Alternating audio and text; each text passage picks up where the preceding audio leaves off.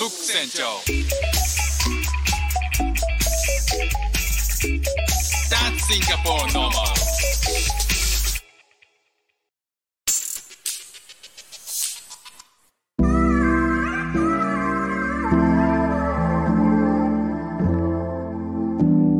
どうもフック船長です。シンガポールで3歳と4歳の息子の子育てをしている主婦です。イラストに挑戦したり、歌を歌ったり、英語学習のことだったり、海外生活で面白いと感じた日本との文化や価値観の違い、そこから改めて感じた日本のすごいところなんかをお話ししております。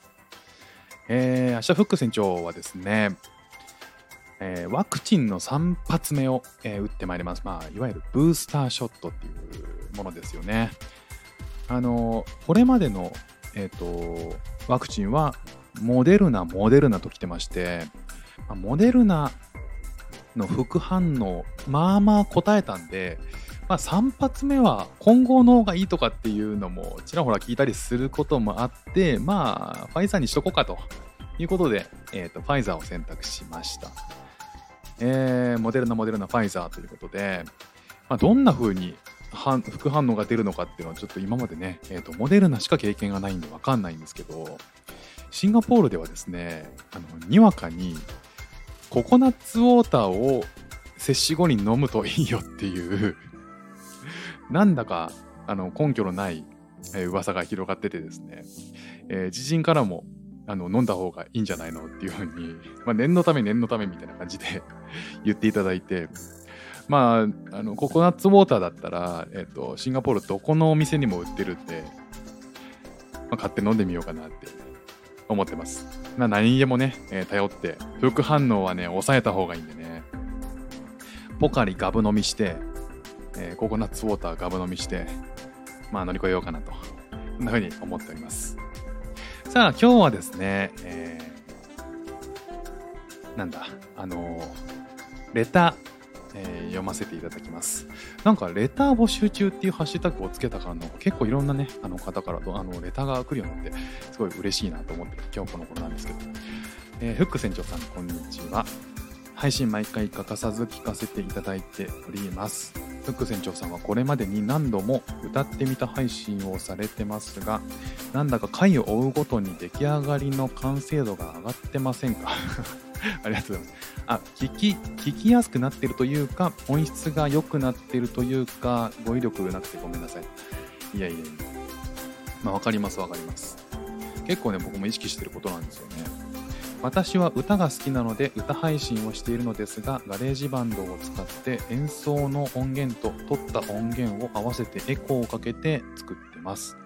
よければ、フック船長さんがどんな環境で撮っているのかとか、配信までの配信までどんなことをしているのか参考に伺えれば嬉しいです。これからも歌物をはじめ配信楽しみにしております。ありがとうございます。匿名希望さんなんですね。いや、めちゃくちゃあの具体的に書いていただいて、えーレターをね、いただけるようになって、なかなかのマニアックな質問も、えー多くなってきてますね。えーこれを、えお話しするとですね、まあ、相当ここのお話に踏み込むとマニアックなので、えー歌ってみたら別に全然興味ないからっていう方ね、あのこれで終わりにしていただいても結構なんですけど、えーそうですね、えっと、個々のあの調整の仕方とかっていうのは、まあ、あんまり、えー配信でお話ししても結構長くなっちゃうんで、えっと、大づかみな何を、えー気をつけてるのかっていうところだけちょっとあのお話しできればなと思います。まあ、 GarageBand をお使いということなんで、まあ、僕もですね、 GarageBand を最初に使っていて、えっと、歌ってみたを配信して、全部で10個ぐらいあるのかな？10, 10何個あると思うんですけど、最初のはね、 GarageBand で、ここ数、えー2、3ヶ月ぐらいは、 GarageBand のもう一個のあの上位、上位アプリになる、 Logic Pro というのを使ってますね。なので、まあ、えっ、と、機能は GarageBand のこともよく知ってるんですけど、まず、あの、 GarageBand を使って、えー使い、えーしばらくね、やっていたので、それは全然問題ないと思います。で、 GarageBand に音源を取り込みますよね。えっ、と、音源と歌った後のその歌のものだけを、まあ、トラックに載せるんですけどその時にですねまずその歌った方の音源に関してはまずは僕は、えーと、雑音を取り除くっていうことをやってます。ノイズをですね、えー、取り除くんですよね。なんか、えーと、環境音とかなんか、えーと、ザーっていう音とかそういうのがねマイクによっては入っちゃったりとか、まあ、完全なねあの無音環境ってスタジオじゃない限りは取れないと思うんでそういった雑音っていうのは取り除くようにしてます。で、えっ、と、そこから歌って、やっぱり、あの、めっちゃくちゃプロでも若干外すんですよね。で、まあ僕は別にプロでもないんで、あの、ものすごく外すんで、えっ、と、その外した音程を、えっ、と、元の正しい音に直すっていう作業をしてます。あとは、なんか、アプリによっては、その、声ってビブラートがかかったりするじゃないですか。えー、ビブラートをその一定にゆあのビブラートって揺れがあるんですけどその揺れが大きくなって小さくなったりっていうのはどうしても人の声なんでしちゃうんですよね。でそれの揺れを直したりすることもできるらしいんですけど僕はそのアプリは持ってないんですよね。でその、えっと、音程を直して、えー、あとはタイミングを直します。なんかあの歌ってえっ、ー、と、こう、表紙があるじゃないですか。その表紙に合わせてポンポン鳴ってる方、ことが気持ちよくて、そこを少しでもずれていくと、若干その聴き手にとっては気持ち悪くなるというか、それがいい音楽もあるし、生っぽくなるっていう部分もあるんですけど、まあ、一方でそれが、あの本当に聴かせたいっていうそのポイント、サビの部分とかで、えっと、背景にある楽、えっと、オ、ケっていう歌なしの音と声がちょっとずれたりするとなんかあのん？って思っちゃったりするんでできるだけそういうのを合わせるようにしてますね。であとは、えー、次にですね音量を調整するんですけど声って大きく歌ってる時と小さく歌ってる時ってやっぱりボリュームあるじゃないですか大小が。でそれをある程度一定にするっていう作業をしてます。それがコンプレッサーっていうんですけど、大きな音は大き大きすぎず、えー、小さな音は逆に大きくして、えー、バランスを取るというか、えっ、ー、と、なんかすごい小さな音が鳴ってる時って耳澄ましちゃうじゃないですか。でも、そこから急に大きな音が入ってきたら、耳がなんかこうついていけないというか、えーってびっくりしちゃうんですよね。例えばこう映画館とかで映画見るときに、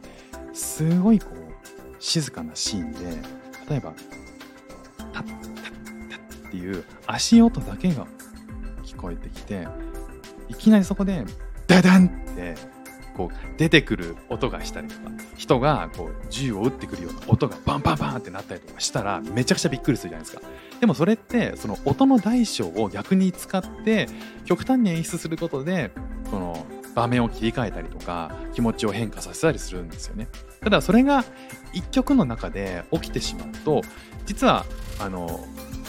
こう逆にバランスが悪くなってしまう。なので、えっと、音はある一定のボリュームに圧縮するっていうことをやるんですよね。で、えー、そこからですねその音、えーと、音の大きさが調節できたら今度は音の帯域を調節するっていうこれはイコライザーっていうんですけど EQ って書かれてると思います。なんか人の声って実際聞こえない周波数の声も、えー、とこうやってデジタルのデータに取り込むと入ってきちゃったりするんですね。で実際はそんな周波数まで人の耳って捉えられないんだけどそういったものも全部入り込んでしまうんですよ。なのでその人の声をに最低限必要な要素だけをあの残してあとは消してしまうっていうことをやってます。なんかその帯域ごとに、えー、あのボリューム、えーと、調整できるんですよね。なのでその調整をしていて、かつ、えーと、逆にこの人の、その人の声のいい部分をちょっと強調するっていうこともそのイコライザーでできたりするんですよね。悪く出る部分もあるけど、良くするっていうこともできるので、そのいいなって、この響きいいなっていう部分をちょっと強調するっていうこともできるので、これはかなり、えっ、ー、と、他の人のえー、歌ってみたを編集する時とかっていうのはその人の声をめちゃくちゃ聞いててその人があこの声のここ気持ちいいなっていうところを強調したりする作業なんかをしています。まあでもえっと、基本的には多分4と4キロか8キロヘルツぐらいを上げるっていうことで声にあのアデが出てくるというかねくっきりしてくるんですよね。なのでその辺の、えっと周波数特定の周波数を強調してこれは、えっと抜けを良くしたり音をはっきりさせるためにイコライザーっていうものを使って調整してたりします。めっちゃくちゃマニアックでしょ？でその声の裏にある、えーと、オケっていうものは逆にその4から 8, キロヘルツぐらいの帯域を下げることで、すっきり聞こえるんですよねあの別々に聞こえるっていうかそれが音の帯域が一緒のところを強調されてるとなんかごちゃっと聞こえちゃうっていうことがあるのでその EQ っていうのはかなりねやるんですよね子供たちキャーキャーすごいな 入ってるかどうかわかんないですよね。で、えーと、その次にですね、えーと、音にアデを出すっていう意味では、えーと、エンハンサーというものを使ったりします。倍音っていうんですけど、えー、と指定した周波数に倍音を加えることで、えー、と声にこう色気を出すというか艶を出していくっていう作業をするんですよね。でこれも結構やるので GarageBand だとエンエリエエクスなんだっけな。えっ、ー、と、エキサイターか。エキサイターっていうアプリを使います。で、続いて、それができたら、えっ、ー、と、空間を系を作るっていうことで、その、空間の中にこの声とか音があるように作るんですよね。そういうものをしないと、こう、ベタっとこう手前に張り付いたような、全部が張り付いたような音に聞こえちゃうんですけど、えっ、ー、と、空間の中にその声があるっていう状態にすると、その、えっ、ー、と、その音が発しられた何秒後かにその音が届くみたいな演出ができるんですね。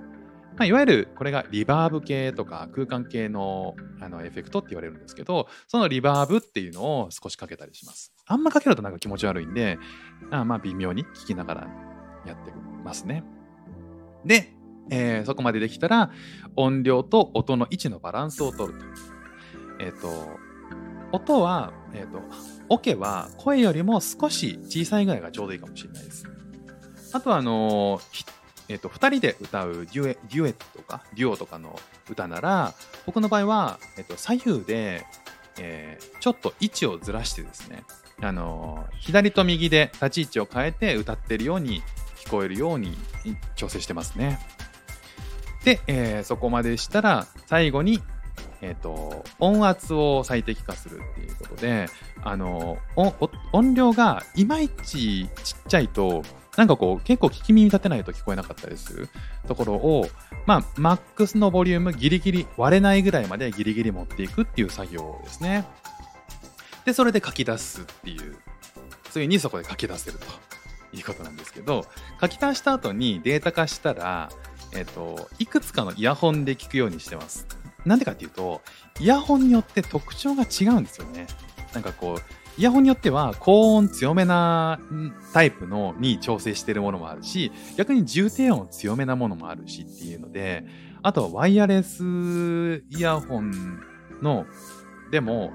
ワイヤレスイヤホンと有線も僕持ってるので、有線のイヤホンでも確認して、まあなんかその、えっ、ー、と、いろんなものを聞いてトータルでバランスが良さそうなボリュームに最後また調整をして終了っていう感じですかね。まあ、こんなところですか。えー、歌ってみたの作り方、まあ、人それぞれいろいろあるしもうこだわっていけばこだわっていくほどあのもっともっとね、えー、やれる人はいるし、えー、凝ってる人はいると思うんですけどまあ、え、ー、と、僕の場合は、だいたいこのぐらいの作業をして、えー、配信するっていう感じですかね。まあ、ここ数回、えー、どんどんどんどんあのやっていくと知識も増えていっていろいろ YouTube とか調べながらやってるのであのもし、えーと、具体的にもうちょっとこのどういうエフェクトを使ってるのか知りたいとかそういうことがあのあればまた質問していただけると嬉しいです。ということで今日も聴いていただきましてありがとうございました。フック船長でした。